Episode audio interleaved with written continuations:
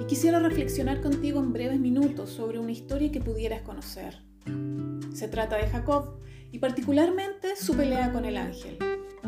Podemos leer esta historia en Génesis 32 y el profeta Oseas hace alusión de esta escena en el capítulo 12 de su libro. El relato dice así.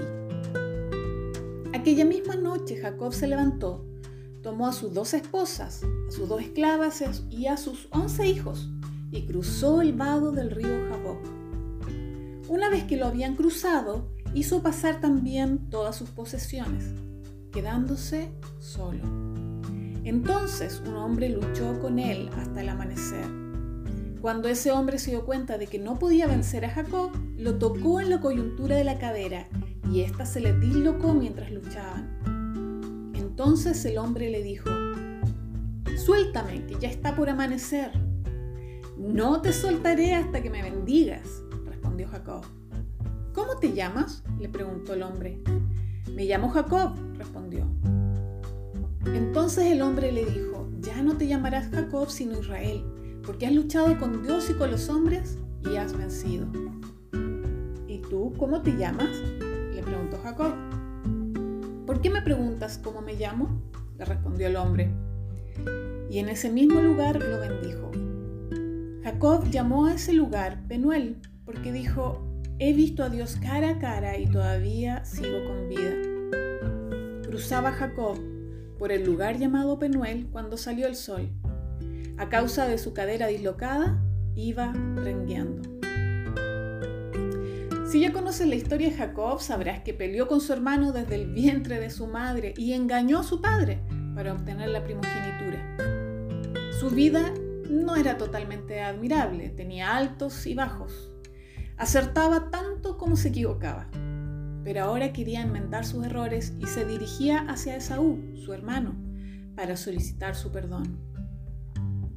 Me gustaría que pudiésemos ver tres cosas de esta historia.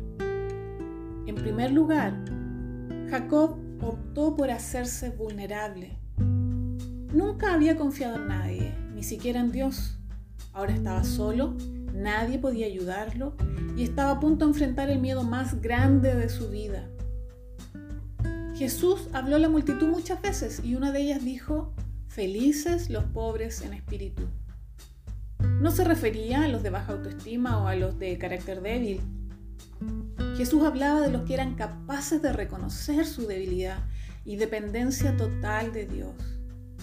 No es algo que nuestra cultura aplauda, ni es un consejo que nos darían en el colegio, pero es la clave de una felicidad plena. Creemos que somos exitosos, Medimos nuestras victorias en los alcances académicos, números de seguidores en redes sociales, los halagos que recibimos por los amigos, los montos en nuestras cuentas corrientes o las promociones en el trabajo. Jacob tenía todo eso y más, su corazón clamaba por paz.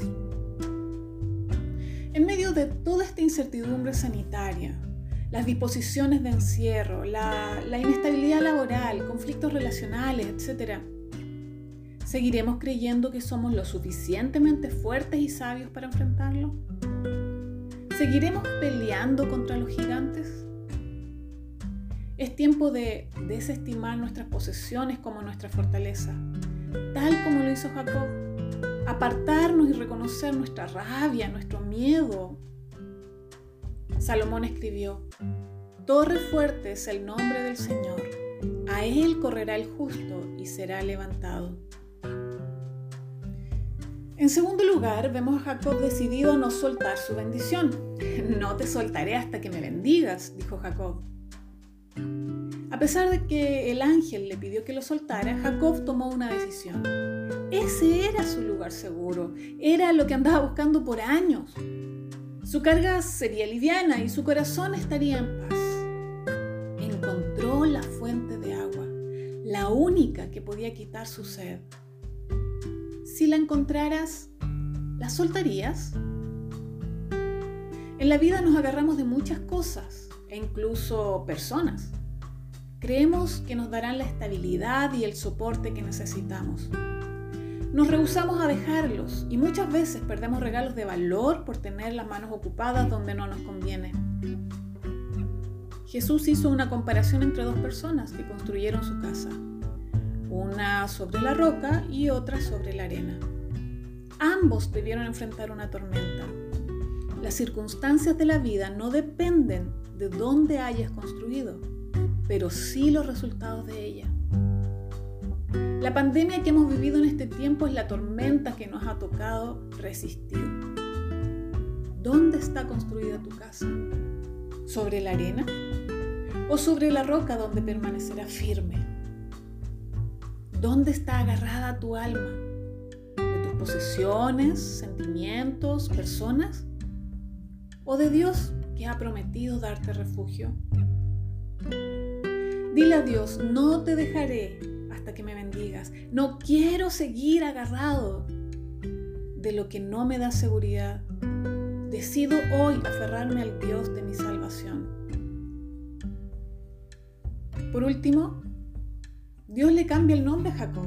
Y esto es muy significativo para esa época y para hoy también, pues lo sigue siendo. Jacob significa el que usurpa o el que agarra, y así fue.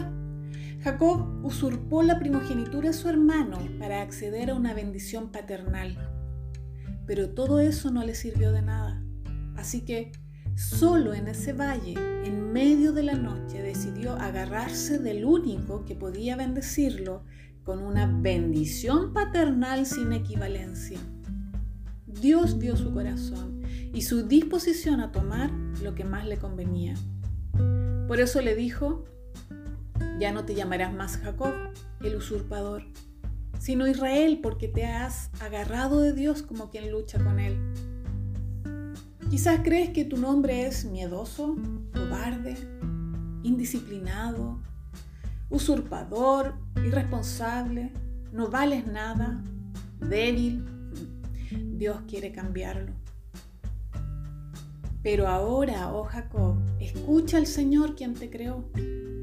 Oh Israel, el que te formó, dice, no tengas miedo, porque he pagado tu rescate, te he llamado por tu nombre, mío eres tú.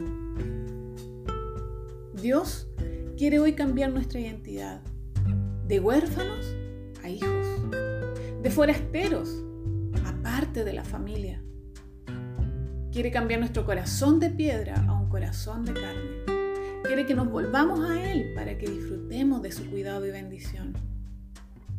Si no lo has hecho antes, es tiempo de reconocer que no podemos, que somos vulnerables, agarrarnos de lo que, de lo que realmente bendice nuestras vidas y dejar que nuestro Padre cambie nuestro nombre. Eres su especial tesoro. Príncipes y princesas con el derecho a disfrutar las delicias del palacio. Que las circunstancias no nos atormenten.